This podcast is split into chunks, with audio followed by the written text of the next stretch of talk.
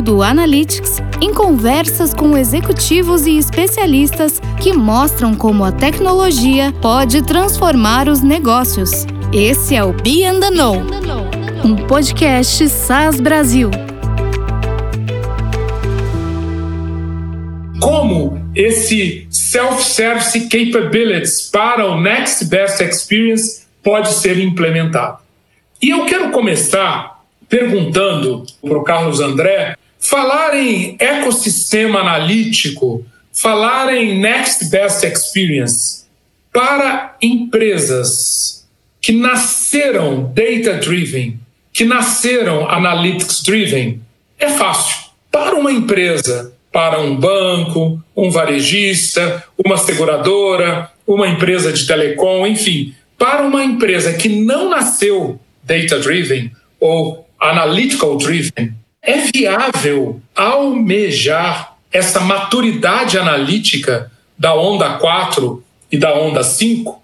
E se sim, Quais são os principais pontos de atenção que você recomenda que sejam adotados nesta jornada rumo à adoção da onda 4 e da onda 5? Acho que viável é. Então é, assim, na minha opinião, um pouco mais difícil, um pouquinho mais doloroso, né? Isso eu acho porque por conta da cultura. E às vezes a gente fala da cultura como se a cultura fosse uma coisa abstrata, assim, intangível, mas não é. Cultura é uma coisa que rege, direciona as ações das pessoas o que, a gente faz no dia a dia. Às vezes a gente não compreende, às vezes a gente nem concorda, mas segue os preceitos da cultura em que a gente vive, do, do meio que a gente está inserido. O Marcos mencionou bastante isso é, na, no episódio passado. As pessoas gostam desses silos de informação, os executivos gostam disso, elas gostam de, de se sentir importantes. Então não é fácil acabar com esses silos. A não ser que elas vejam benefício é, na colaboração, como o Marcos mencionou, e nesse compartilhamento do, do conhecimento da informação. E, de novo, isso leva tempo, lógico. Seja, imagina uma pessoa que executava um modelo analítico ali bem debaixo da mesa dela e que ela se sentia fundamental em determinado processo de negócio. Quando que ela vai tirar esse modelo debaixo da mesa dela? Quando ela começar a vislumbrar o benefício da colaboração e do compartilhamento. Sei lá, o modelo vai melhorar, mais áreas da empresa vão se beneficiar desse modelo, mais processos de negócio podem se basear no resultado desse modelo e assim por diante. Do que, que a gente tem medo sempre? Da crítica. Então, nesse processo, quando mais pessoas conhecerem o modelo, conhecerem o processo de negócio, aí as críticas é, começam a poder surgir. E aí que a gente se retrai, a gente se sente um pouco desconfortável. Fora as pessoas que tomam decisões baseadas no acismo, né? Isso é, a gente vê muito ainda. Então, tipo, ah, eu conheço o mercado, eu trabalho aqui há mais de 20 anos, é, eu sei o que eu estou fazendo. É, é muito ruim para elas, para esse tipo de pessoa, quando os dados dizem uma coisa muito diferente do que elas pensam. Esse também é um processo cultural. Então, elas têm que se adaptar é, usar toda essa experiência e conhecimento da empresa, do mercado, para incorporar é, mais inteligência ainda no que os dados estão dizendo. Isso é super benéfico. O resultado final vai ser a, ainda melhor do que antes. Talvez ninguém melhor do que essas pessoas com experiência para interpretar os modelos é, analíticos que a gente está tá gerando. Sim, e lógico que isso é, é um fator, só que é um fator humano mas é crítico para que essas empresas avancem nessa, nessa maturidade analítica, né? O que muda nas empresas que já começaram com essa cultura, como o GAFA que você falou, muda tudo. Você cresce num ambiente que, vou dar um exemplo, você cresce num ambiente que fala francês, você vai falar francês. Você cresce num ambiente que fala português, você vai falar português. Você cresce num ambiente que fala analytics, você vai falar analytics. Os, os caras já pensam em análise, em estatística, em matemática, não tomam decisão baseada no achismo. Não significa que você não pode aprender a falar francês se você cresceu num ambiente que falava português. Então vai ser um pouco mais demorado, um pouco mais trabalhoso, mas é possível. Então, o mesmo com as empresas. Aquelas que não nasceram com um processo analítico intrínseco, elas podem se tornar analytics driven, só que provavelmente vai demorar mais um, um pouquinho de tempo. Elas têm que começar a se adaptar nesse processo de qualquer tipo de decisão, qualquer tipo de ação de negócio, ela tem que ser baseada em fatos e em resultados de análise, não baseada na experiência e no achismo. Marcos, você pode repartir conosco a sua compreensão sobre essa questão do, do GAFA, da, ou desses, dessas empresas que nasceram analíticas, nasceram data-driven, como que aquelas que não nasceram podem almejar chegar à maturidade analítica de empresas que já nasceram, como Carlos André explicou, falando o analytics. como fazer essa migração? Muito obrigado pela pergunta, Luiz. É, um ponto que é importante sobre, sobre esse assunto, essas empresas que nasceram, quando a gente fala nasceram na Analytics, né, elas, elas nasceram no mundo digital e elas possuem alguns aspectos que são importantes para responder essa pergunta. Né? Número um é o aspecto cultural é, o aspecto cultural de como que a coisa opera, como que a coisa é operacionada, como que a empresa funciona, como que a informação funciona da empresa e compartilhamento da inteligência e outras coisas. O segundo aspecto é a parte da agilidade. Eu vou comentar isso daqui a pouquinho. E o outro que eu acho que é importantíssimo é, é são serviços fundamentais para que a empresa possa operacionalizar, né? É, empresas não digitais têm aí serviços de instalação, por exemplo, a empresa de cabo tem um grupo responsável por fazer processo de instalação de cabo, distribuir cabos na vizinhança, fazer manutenção e tudo mais. E as empresas digitais, eles têm serviços muitíssimo bem estabelecidos, muito bem organizados e muito maduros sobre disponibilidade de informação, disponibilidade dos serviços digitais, ou seja, disponibilidade de processo de tecnologia e tudo mais, de forma que eles não se isso não se torne impedimentos ao sucesso. Então, o, é, o que eu acho que é, é, importante para as empresas que não nasceram no mundo digital, que não nasceram com esse background analítico, para poder crescer nesse ambiente, é necessário que se mudem esses três aspectos. Né? Número um, o aspecto cultural. E vale a pena tocar no ponto de que o aspecto cultural, mudança do aspecto cultural, é uma coisa de liderança, né? É um challenge para a liderança da empresa, para os líderes da empresa, e ele tem que ser muitíssimo bem comunicado e tem que ser muito bem estruturado, muito bem organizado, muito bem distribuído, porque quando a gente não consegue mudar a cultura da empresa, o que a gente não está conseguindo mudar é o medo das pessoas de perderem o emprego por causa do formato novo. Então, a liderança tem que ter um papel, tem um papel fundamental aí de estabelecer um ambiente que seja maduro, que seja seguro, que seja respeitável, para que as pessoas se sintam confortáveis em mudar do tipo de operação, do tipo de função, do tipo de acesso à informação e tudo mais, para um ambiente que seja mais democrático, mais compartilhado e com acesso mais fácil, de forma que elas não se sintam, né, eu costumo dizer o my precious, né, é, é meu, pertence a mim, não, é, não pertence a você, você é um funcionário da empresa, né, então é muito importante que os líderes, eles auxiliem, que eles provenham a clear, na verdade nem auxiliar, provenha very, um, um, um roadmap muito claro, muito transparente e que auxilie as pessoas a se sentirem seguras a poderem adotar essa cultura mais rápida, mais, mais ágil, para poder fazer o enablement, né, para poder ativar todas essas funções de analítica e é, extrapolar o poder dos dados. É, o outro aspecto que eu acabei de tocar, mas a parte de agilidade e flexibilidade. Eu tenho, eu tenho um exemplo, é, eu tenho dois exemplos que eu acho fenomenais, né? Um é, ah, durante uma certa discussão, eu, eu, tive, eu tive uma necessidade, meu grupo teve uma necessidade de ter acesso ao Shell, comando, a linha de comando lá nos, nas plataformas e tudo mais. E eu passei três semanas brigando com o grupo de tecnologia porque eles não podiam permitir quem são vocês, vocês não são tecnologia e tudo mais, né? E aí foi, foi a ordem veio lá de cima e as coisas aconteceram. Mas a flexibilidade é, vamos entender que agora a, o background analítico, a capacidade analítica, a capacidade de executar as coisas, de gerar não existe somente na área de tecnologia, né?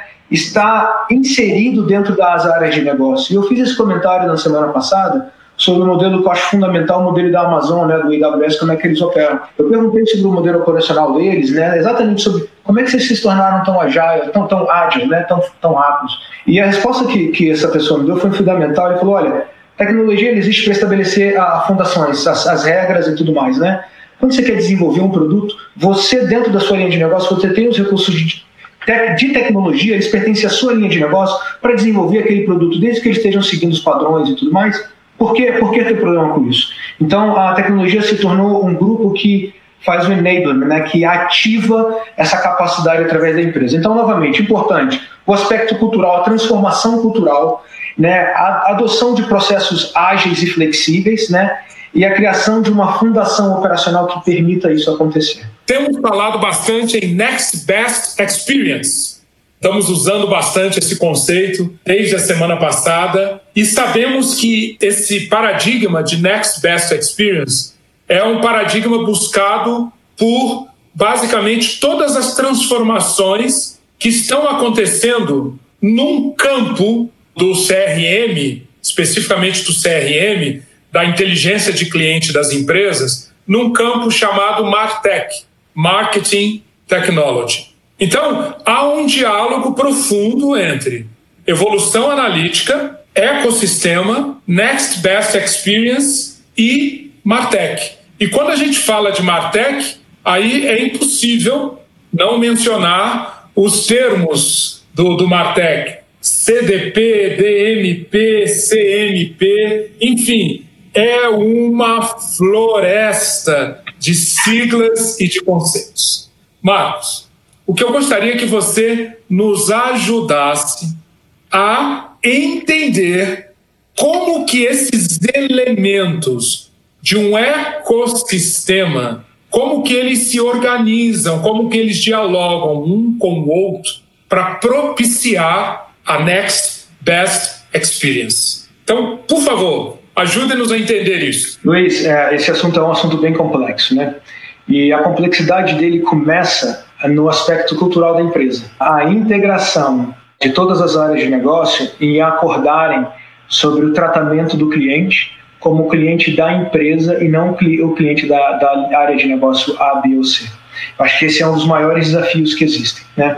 E aí eu vou tocar mais na, de toda a infraestrutura que é necessária para fazer isso acontecer, mas é, eu gostaria de, de esclarecer que eu não quero deixar de fora dessa discussão o aspecto importante cultural do acordo entre os líderes, entre a liderança da empresa, de passarem a ver o cliente e também o, o prospect, né, o cliente potencial ali, o candidato a cliente, é como o cliente da empresa. Não é apenas o cliente da área de negócio A, B ou C. Isso acho que é, o, é, é onde as coisas começam a funcionar. Né?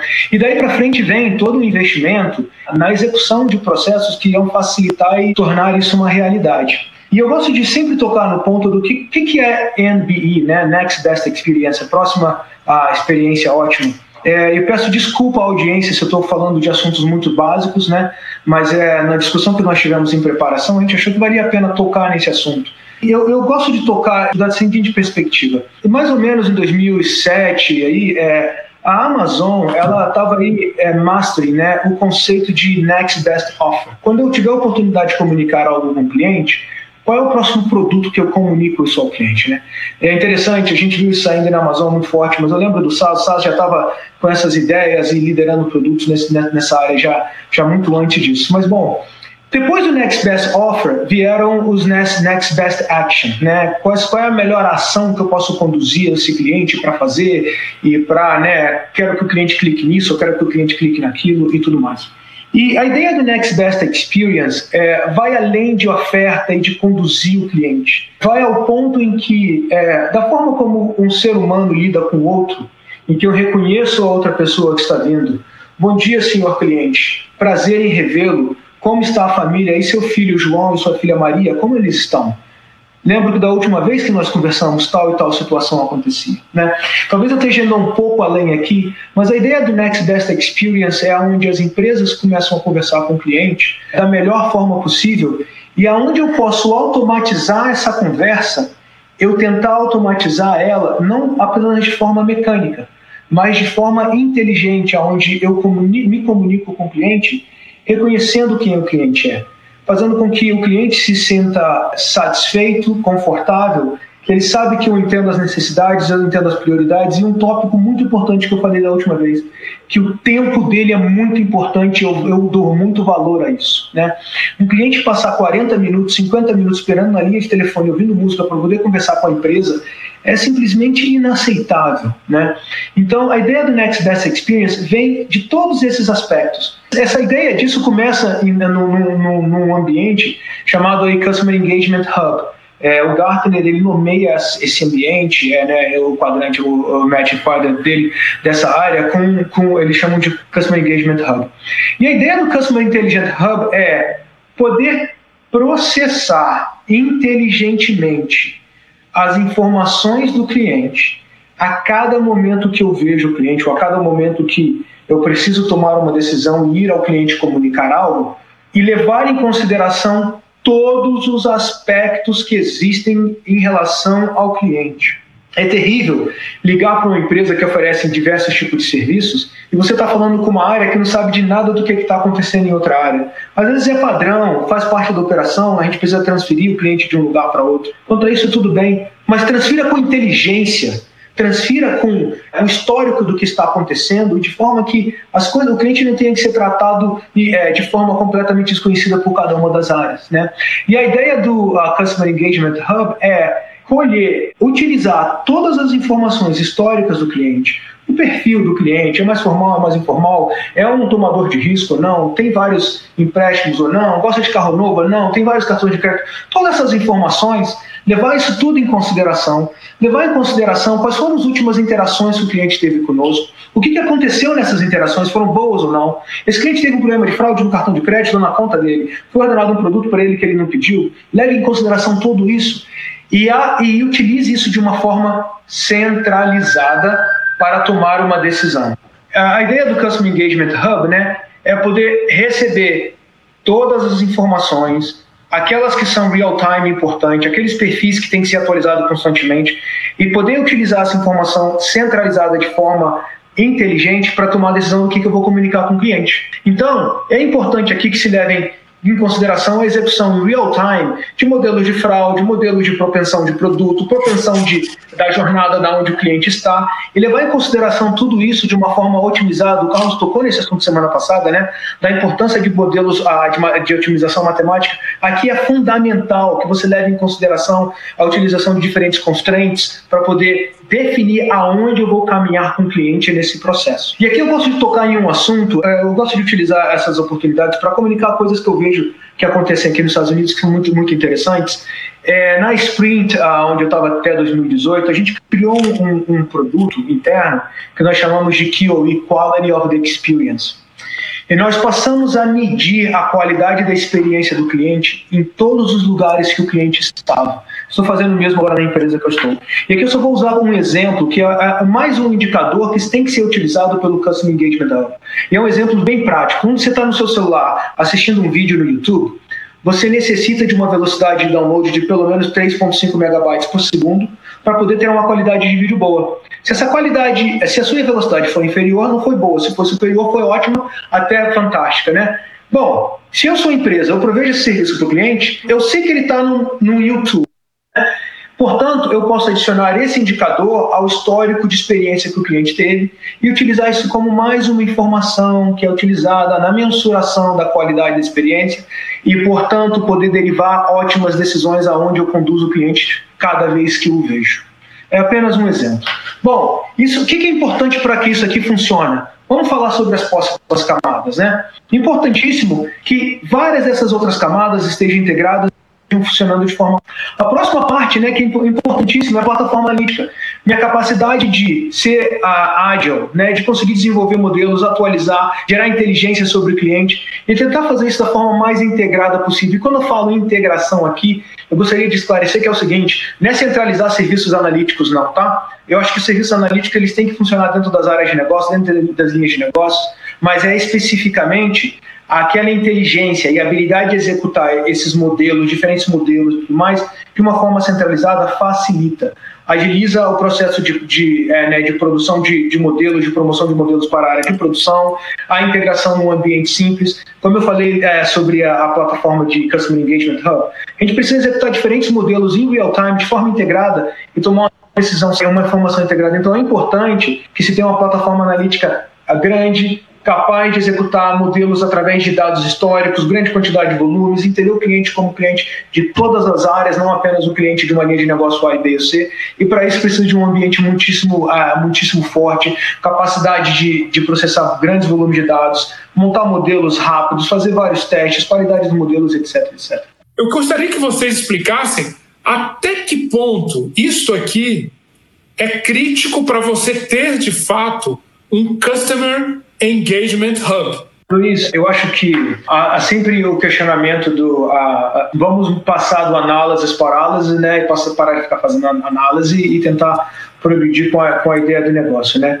Mas é, eu acho que é, é importante que se tenha agilidade e dinamismo de acordo com os clientes, né? E se você não tiver capacidade, se o que você estiver construindo, implementando e fazendo é, aparecer na frente do cliente não for dinâmico, não tiver todas essas, características, é, você, você irá falhar, né? Então é importantíssimo que esse, esse, esse ambiente tenha é, essa capacidade dinâmica, um sobre o aspecto do dado, dois sobre o aspecto de aprender e esse aprendizado ele se tornar ele se tornar muito rapidamente produ ser producionalizado, né, fazer parte dos seus seu processo de tomada de decisão é, sempre que você está vendo o cliente.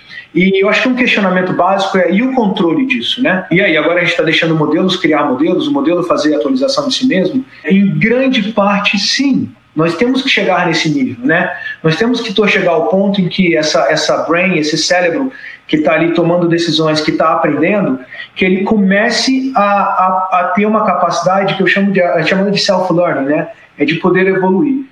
Agora, é claro, isso tem que ter governança. Né? É, essa governança é uma coisa extremamente importante.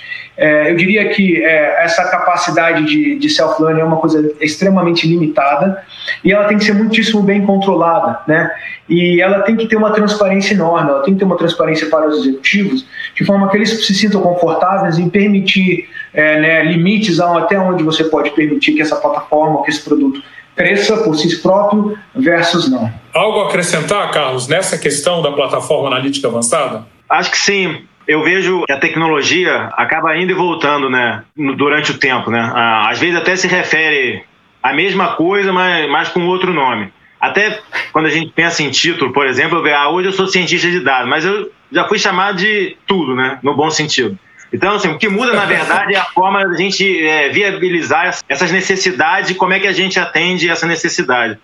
Por exemplo, uma coisa que eu gostei que o Marcos é, falou no primeiro, ele voltou a, comentar sobre isso hoje, é como que a gente conhece o cliente, né? Desde que existe empresa, existe essa necessidade de se conhecer o cliente. Desde aquela vendinha lá que o dono conhece as preferências do, do cliente. Eu já tive uma delicatessen pequenininha lá em Niterói, 20 anos atrás. A gente conhecia as pessoas, conhecia as pessoas que iam. Essa necessidade vai até as grandes empresas, né? Só que com a grande empresa, milhões de clientes, a gente tem que ter um dono com a memória de elefante para lembrar de todas as preferências dos, dos, clientes, né? Aí que essa plataforma que o Marcos está mencionando, que você colocou, né, de ter todos os dados do cliente é importante. É a memória do dono, seja a empresa pequena, seja a empresa grande. E essa memória do dono, como o Marcos falou, ela tem que considerar é, não só as preferências, mas, na, na, minha visão, todas as interações. Então, assim, quando o cliente procura a empresa, é, como é que ele procura a empresa, que tipo de canal, como é que ele consome o produto, é, quando que ele consome, quando que ele reclama, como que ele reclama, por que que ele reclama. O Marcos falou aí do camelô, né, oferecendo o produto de cabelo. O camelô está vendo o Marcos, né? Espero que ele não vai oferecer nada de cabelo para o Marcos. Mas uma grande empresa provavelmente não está vendo o Marcos. Então, ela tem que saber que produto de cabelo não, não é o que o Marcos está interessado. E o único jeito de saber isso é não só armazenando essas preferências, essa, essas as características do marco, mas principalmente armazenando essa interação, todas as interações, e disponibilizando essa, essa informação em todas as aplicações que são pontos de contato com, com o cliente. Ou seja, qualquer mecanismo de relacionamento com o cliente vai ter acesso a, a, a esse mesmo dado. Acho que assim a empresa a, acaba oferecendo um produto que seja adequado na hora adequada e mesmo não oferecendo produto nenhum, como, como o Marcos falou, só bom dia. Então acho que quanto mais informação a respeito do cliente, melhor. E aí que entra as outras plataformas que estão nesse diagrama que eu acho que são importantes, né? A plataforma de gerenciamento de dados, que considera captura de dados externos à empresa, e a gente sabe que tem muito mais dado sobre os clientes do lado de fora do que do lado de dentro, né? tudo aquilo que não está no escopo da plataforma de dados do cliente. E aqui o desafio, às vezes, é, é, relacionar na prática quando que esses dados externos eles estão falando sobre os dados internos. Quando é que isso, isso se correlaciona? Quando é que o dado externo está acrescentando informação para o meu dado interno? Como é que a gente consegue, com esses dados externos, enriquecer a informação que a gente tem sobre o Marcos, por exemplo, com outros dados? E nessa captura de dados externos é importante essa terceira plataforma, que é saber o que, que a gente pode utilizar sobre é, os dados externos sem comprometer a privacidade do Marcos. Né? Aí que entra essa questão da gestão dos dados que são consentidos ou não. Quer dizer, é o cara da vendinha, que, a gente, que eu falei lá atrás, ficou sabendo da informação do cliente, mas é fofoca. Então, assim, ele não pode usar. Ele sabe mas não pode usar a informação, senão ele perde o cliente. E como é que essas tá. plataformas que você falou de AI, por exemplo, e na minha visão sempre vai ser um AI embarcado no Advanced Analytics, é, como é que isso vai afetar esse, esse, ambiente? Porque agora a gente tem, como a gente tem mais dados, a gente vai ter muito mais, muito mais modelo para fazer e muito mais análise, às vezes muito particular. Então, a gente tem que ser mais rápido para gerar análise e mais rápido para poder operacionalizar isso. Então, esse AI embarcado agiliza esse processo de é, analítica avançada para conhecer cada pontinho de relacionamento com o cliente. Claro, é, eu vou continuar aqui a partir do CDP, né? O CDP é o Customer Data Platform, que é, um, é uma peça fundamental para que é, todas aquelas ideias que nós estávamos discutindo aqui, o Carlos tocou em algumas também, é, aconteçam lá no Customer Engagement Hub. Né? É, e um aspecto que eu gostaria de tocar é o CDP, ele em geral, ele é visto por muitas empresas, ah, muitas empresas aí no mercado como uma plataforma especificamente de marketing. Eu não vejo dessa forma. Né? Como, como eu falei, é, integrar a inteligência do cliente não é só para marketing, né? é para risco financeiro, é para possíveis problemas de fraude na área bancária, problemas de lavagem de dinheiro, né? Então, é, marketing é apenas um dos, um dos aspectos. E eu acho que a ideia do CDP é uma, é uma ideia fantástica quando ela é vista dessa perspectiva, não apenas da ideia de marketing. Ela é vista da perspectiva em que é um ambiente onde eu estou integrando a inteligência do cliente de todos os aspectos, né, resolvendo problemas de identificação. Por exemplo, integrando os cookies que eu tenho do cliente. É claro, e quando eu tocar nesse assunto, gente, leve sempre em consideração a privacidade do cliente, dentro das regulamentações e normas e tudo mais. Né? Não estou querendo criar nenhuma situação em que é, as coisas sejam utilizadas de formas ilegais. Mas é integrar todas essas informações históricas de forma que eu possa entender. Por exemplo, o cliente que está no celular Marcos que está no celular acessando páginas A, B e C é o mesmo Marcos que está no computador acessando outras páginas. Todas essas informações elas são importantes, né? Assim como é importante, eu costumo dizer, e usei essa frase aqui na semana passada, dado é um, é um, um, pedaço de carbono que vai virar um diamante algum dia. A gente não sabe quando, nem que tipo de diamante, mas a gente não, não se joga dado fora, né? Dado é, é, muito importante, dado se tornou cada vez mais barato para se manter. Então, é, e, a, e a moçada no analítico pode ajudar muito a extrair inteligência do dado. Então, quanto mais dados estiver disponível, mais histórico, mais informações sobre aquele perfil, mais é, facilita o processo de desenvolvimento, desenvolvimento de inteligência. O último ponto que eu vou tocar aqui na ideia do CDP é o seguinte: o CDP ele vem aí, poxa, e aí alguém vai falar, mas Marcos, o conceito de data house já é um conceito antigo, né? Não, tô, é, muito, é muito além disso, né? A ideia aqui é, quando a gente está tocando em Analytics, gente, eu gostaria de esclarecer, nós não estamos falando de BI, de Business Intelligence, né? daquela coisa tradicional de facilitar relatórios e cross-reference termos. Eu não estou falando nisso, inclusive, é, eu acho que vocês não viram nenhuma referência com a parte de relatório e tudo mais, porque honestamente, isso é uma parte batida, né? Nós estamos em 2020, relatório, BI tudo mais, isso é uma coisa já muito batida. Eu estou tocando aqui num aspecto de como é que eu integro informação, não é para gerar relatório, é para gerar inteligência sobre o cliente poder tomar decisões, automatizar processos e fazer com que, um, a, operação da minha empresa se torne mais eficiente, mais barato. Dois, eu me torne eficiente quanto ao cliente, como o cliente é, vê a empresa, vê como é que eu, eu, cuido do tempo dele, eu me preocupo com o produto que é oferecido a ele. Importante, é, então, nesse aspecto, é a ideia do CDP, entre outras, é poder organizar a informação da, de forma que a moçada de analytics possa gerar modelos, possa gerar explicações, insights sobre o que está acontecendo, como está acontecendo, quais são as tendências e não, ao mesmo tempo em que solve, resolve outros problemas também, né? É, oferecer a, a, a engine, né, o Customer Engagement Hub, oferecer essa engine a informação que é necessária para que essa engine possa tomar as decisões, aprender e, e tomar a decisão lá bem perto de real time, e também auxiliar em diversos outros aspectos, como, por exemplo, fazer experimentação sobre produtos e tudo mais, tudo isso é válido e cai aqui na função, na ideia de CDP. E é claro que no processo que a gente está montando isso, é, eu acho que tem um, dos bullet points que foi colocado ao slide, né? É a parte de governança, né? extremamente importante. É, governança de dados, a, a, para as empresas que não são regulamentadas, isso aqui é um assunto pouquíssimo, uh, pouquíssimo é, é, valorizado, mas é importantíssimo. Nós sabemos a informação que nós temos, aonde ela está, como encontrar. Inclusive, quando as pessoas vão embora e outras pessoas entram na empresa, a estrutura de governança de dados é, tem que ser montada de forma a desenvolver a inteligência sobre a informação é poder facilitar o acesso à informação, manter histórico, manter padrões e tudo mais, né? E é uma pergunta que eu ouço constantemente, em geral, governança de dados pertence a IT, desculpa, eu discordo disso. Governança de dados tem que ser um, uma entidade desconectada de tecnologia, tem que ser uma entidade, a gente, eu gosto de usar o termo de separar igreja de Estado, né? A, a área de governança de dados tem que ser separada de tecnologia, ela tem que ter capacidade de desafiar o que está sendo implementado na tecnologia e, ao mesmo tempo, de impor certas regulamentações para que a inteligência e a qualidade do dado não seja perdida nunca. E para isso é importante que ela seja montada, mantida com poder é, é, cultural dentro da empresa, né? É, poder hierárquico executivo e a habilidade de fazer challenge, de challenge, né, de desafiar as áreas que estão tocando dado e tudo mais. Uma outra camada importante, né, a, a plataforma com, com infraestrutura flexível. Isso aqui é um tópico que parece simples e a tecnologia em geral vê isso com uma facilidade porque a tecnologia acha que ela está montando é flexível.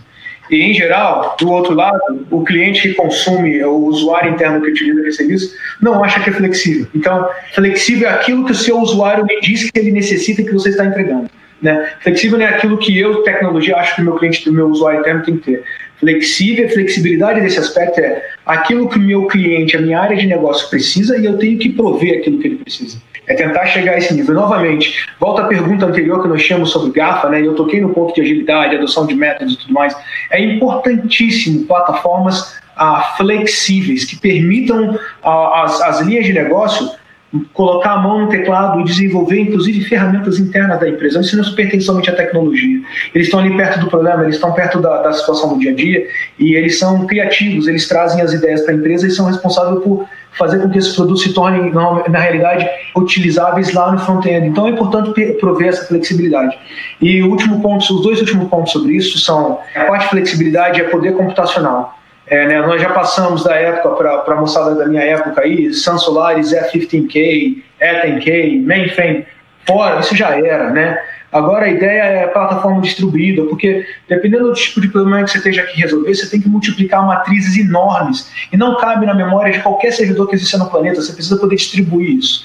Portanto, é a plataforma, é, são os produtos, o SaaS tem aí o High Performance Analytics, tem aí o VIA, você tenta rodar um modelo de regressão logística de redes neurais e esse problema é distribuído através de diversas CPUs, diversos computadores. Então, não existe mais aquele problema de limitação de CPU, limitação de memória, para poder é, é, resolver os problemas. Né? Segundo ponto sobre isso é uma moda que está começando a crescer nos Estados Unidos, é a parte de quantum computing. Né? A ideia de quantum computing está se tornando uma realidade para algumas, algumas empresas. Há serviços sendo disponibilizados aí, eu estou aqui esperando o dia que o SaaS vai passar a oferecer serviços assim também.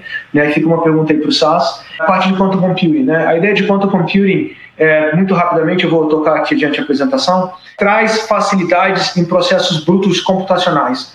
Eu diria que especificamente algoritmos de busca, né? por exemplo, é, Deep Neural Networks, uh, Neural Networks, e o outro que é muito importante é a parte de otimização matemática. Dependendo da, da complexidade do problema que você está resolvendo, se é um problema muito denso, com diversos picos e vales e tudo mais, é, a parte de quantum computing é, é, muito interessante para se resolver esse tipo de problemas. É, a ideia de administrar né, consentiment e tudo mais, aqui eu vou tocar num assunto que a gente é, discutiu na, lá na última semana, que foi a parte de governança, né? Não só governança de dados, mas governança de plataforma e tudo mais, até porque a, todas as empresas têm um budget limitado, limitado possuem constraints, e tentar é, organizar isso da melhor forma, melhor forma. Esse é um assunto mais, eu diria, mais soft para ser tratado dentro de cada empresa, mas novamente, desde que os, os, os objetivos sejam claros, o que está sendo resolvido, né, e quem é responsável por cada um dos, dos, dos problemas que estão sendo resolvidos, facilita essa parte de governança. E aí, novamente, a gente está falando sobre o Customer Engagement Hub, e é lá que são definidas as prioridades.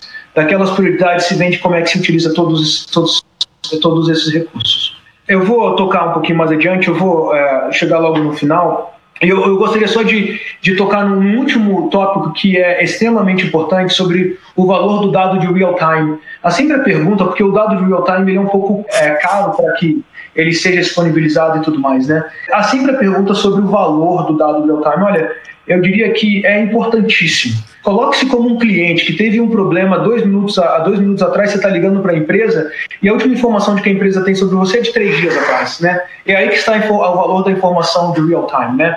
É, colocar um bom o valor disso em real, em dólar e tudo mais, às vezes é importante para justificar o investimento, mas dado real time, ele é extremamente importante. E aí, Luiz, é, só fechando aqui, eu gostaria só de, de, fazer um comentário numa das perguntas que eu vi aqui no Team, no team Chat, à medida que a, a, apresentação está progredindo. E a pergunta era sobre, né, é, há muitas dúvidas sobre realmente o valor de analíticos nas empresas e como é que você resolve isso. Olha, eu acho que o primeiro ponto, né, é a referência que o Luiz fez aí, essas gafas, né, as empresas grandes aí cresceram no mundo digital e onde eles estão hoje. Eu acho que esse é exemplo número um.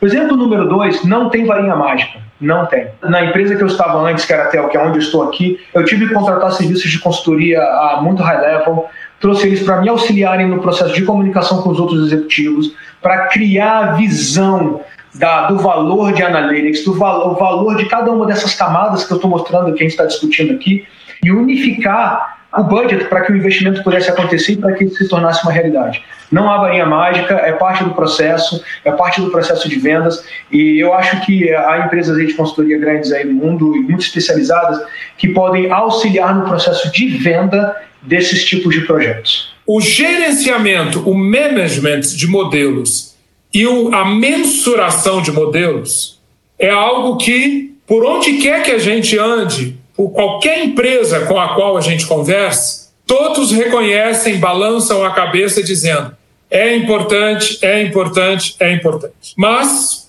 a nossa constatação é que é pouquíssimo praticado como um processo, como algo industrializado. Então, Carlos, eu gostaria que você compartilhasse conosco sua visão sobre isso. Gerenciamento e mensuração de performance de modelos.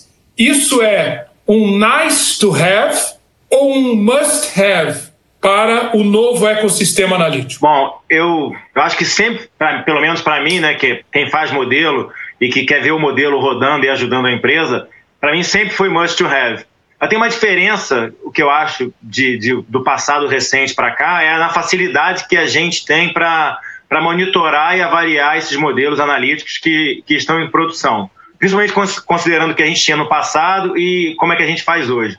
Porque não dá para não considerar a monitoração e avaliação de modelo analítico, principalmente em produção, como uma coisa que seja nice to have, uma coisa que não seja não fundamental. Tem que ser. Ou seja, o modelo perfeito que não está em produção não traz ganho nenhum para a empresa. Um modelo perfeito que foi colocado em produção, e isso acontece demais, daí que vem a necessidade da, da monitoração. Ou seja, um modelo perfeito foi colocado em produção e depois de um tempo não está performando mais, também não traz benefício nenhum para a empresa. Então a gente sabe que os modelos têm vida útil, né? Às vezes bem curtinha, às vezes um pouquinho mais longa, mas uma hora eles vão parar de prever, ou parar de classificar, ou parar de estimar corretamente faz parte do processo. Eu acho até que de repente é para manter a gente empregado, né? nós cientistas de dados. Pô, mas imagina uma situação, é, a gente identifica que de repente tem um conjunto de transações que são estranhas. Sei lá, de repente pode configurar uma fraude. Então a gente vai e treina um modelo não supervisionado para criar essas classes de fraude e não fraude. Com base nisso, a gente treina um modelo supervisionado para identificar é, as transações mais prováveis de serem fraude. Depois, a gente implementa um processo é, de negócio com base nesse modelo para interromper essas transações. Aí o fraudador percebe que você já entendeu o que, que ele está fazendo e aí ele cria outro tipo de fraude. Esses caras são mais espertos que a gente, são mais criativos, principalmente, que a gente. Então, aquele modelo que você treinou e colocou em produção para pegar essas fraudes já não serve para mais nada. Porque essa fraude, em particular, já não existe mais. O bonitão lá do fraudador já abandonou aquela fraude faz tempo e já está fazendo outra. Então não dá para você ficar com um modelo velho em produção, consumindo recurso, para ter retorno zero. Você tem que treinar outro modelo, você tem que colocar é, esse, esse outro modelo novo em produção. E aí o ciclo continua, entendeu? O cara muda de fraude, você captura a, o comportamento, o cara muda de fraude de novo, você captura, é um processo contínuo, não tem jeito. Se você tem uma ferramenta eficiente para monitorar e avaliar a performance dos modelos que estão em produção, esse ciclo não existe tão longo. É, ele existe para você, entendeu? Mas o fraudador vai estar tá adorando se você demora muito a, a identificar que o modelo desgarrou.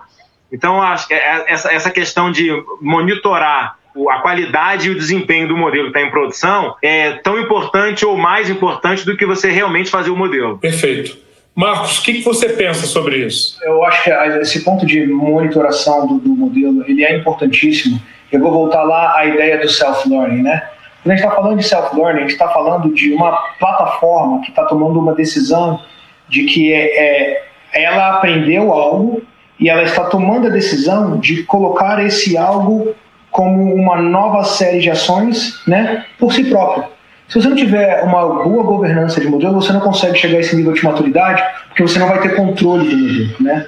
Eu acho que é importantíssimo o processo de a manutenção, do histórico dos modelos, a qualidade dos modelos e medir e tudo mais, ele, ele faz parte do processo de realmente entender o que, que é um modelo e a importância de se manter é, a inteligência ao redor do modelo, o, o, processo de life cycle do modelo, criação e tudo mais. E vem também aquela parte de, de se manter um histórico, né? O funcionário vai embora, e um funcionário que montou o modelo, ou um grupo de pessoas que montaram o modelo, né? A empresa não pode ser refém de, de funcionários né, sobre esse aspecto. Então, isso é extremamente importante. Nós estamos quase chegando ao final aqui do nosso da nossa conversa. Está bem interessante, mas o tempo é nosso algoz. Mas eu, eu gostaria de pedir os comentários de vocês para mais dois últimos tópicos. Primeiro, gestão de pessoas. Marcos, você é um gestor de pessoas já há bastante tempo nesse mundo de analytics. E, com certeza, quanto mais nós caminhamos para a onda 4 e para a onda 5, para um ecossistema analítico para um next best experience. Cada vez mais esses paradigmas dependem de pessoas uh, conscientes, pessoas engajadas, pessoas comprometidas. Como preparar e manter atualizada uma equipe que implementa, evolui e sustenta plataformas deste nível que nós estamos falando aqui? É, a atualização aqui é uma coisa fundamental, né, Luiz? A atualização é, da, da, da, equipe de funcionários, ela vem com, com algumas dimensões. Um, é, cabe a cada funcionário tentar se atualizar, né?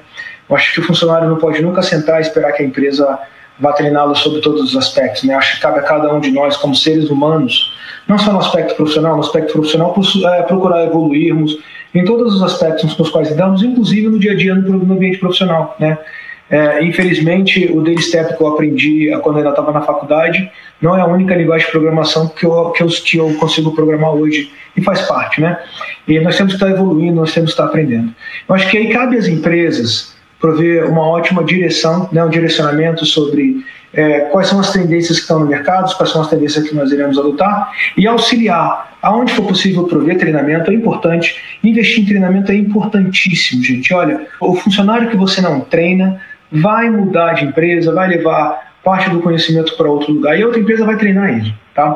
Vai treinar, vai pagar mais, vai incentivar e tudo mais. Então, é, eu acho que isso é, isso é muito importante.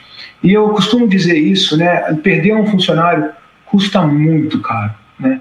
Então, é, fazer esse investimento certo no, no, treinamento é importante.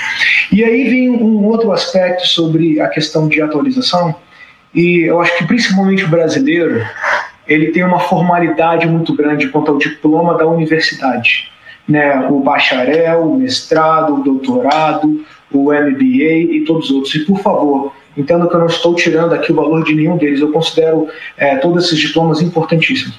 Mas uma, uma tendência enorme aí crescendo, né? agora as universidades, inclusive as universidades grandes, MIT, Oxford, Harvard uh, e Stanford e por aí eu vou continuar falando, estão desenvolvendo uma série de microcursos, né? E que são inclusive online. É, então há aí um, uma facilidade maior inclusive daquelas universidades que tinham aquela formalidade de dois, três, quatro, cinco anos de programas, eles estão criando programas mais enxutos de dois meses, três meses, quatro meses, cinco meses, dependendo do tópico, né? E são programas fantásticos, né? A minha equipe aí, tem várias pessoas da minha equipe que já participaram desses programas, eu pessoalmente já participei de alguns, e é uma grande forma de aprendizado também, de se manter atualizado e, né, novamente, importante para as empresas fazerem esse investimento, mas também importante para cada um dos funcionários, para cada um de nós fazermos esse investimento. Ok. Carlos, algum comentário? Vários. Vários. É... Em, em, em, três minutos, por favor. Ah, não, é, a, a, parte do, da capacitação, Marcos cobriu bem, acho que é, eu não vou nem, nem entrar nisso, até porque eu sou educador, ainda estou associado às universidades, então entrei na SAS como, como instrutor na área de educação, então isso aí é, é não tenho o que discutir. Eu vou abordar um pouquinho é, dentro da empresa.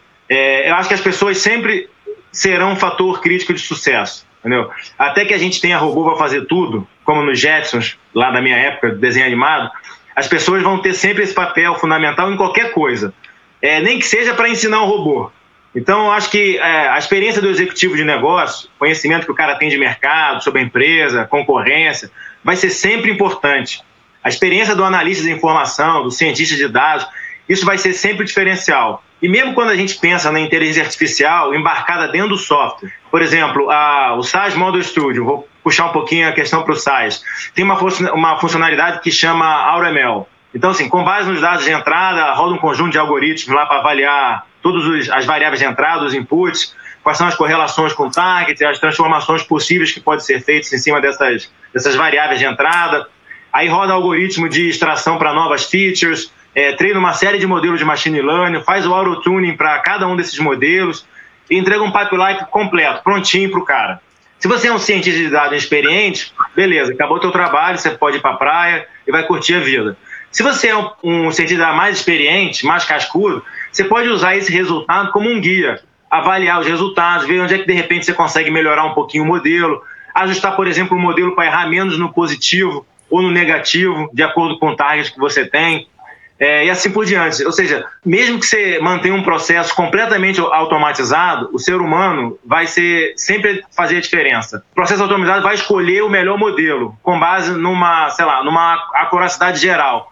Mas de repente é um modelo de fraude e você não está querendo bagunçar com a vida dos seus clientes que são importantes. Então eu, como analista de dados, posso contrariar lá o meu AuraML e vou escolher um outro modelo como campeão, um modelo de repente que errou menos no meu falso positivo. E aí eu, como cientista de dados, um cara que está no, tá no mercado há muito tempo, vou privilegiar um modelo diferente do modelo automatizado. Então, eu acho que no fim é, as pessoas sempre vão ser importantes, mesmo que sejam para ensinar ou que vai substituir alguma atividade humana. Uma vez mais, em nome do SAS Brasil, muitíssimo obrigado e nos vemos em breve um bom final de dia para você e até a próxima. Valeu! Be and the Know, um podcast SAS Brasil.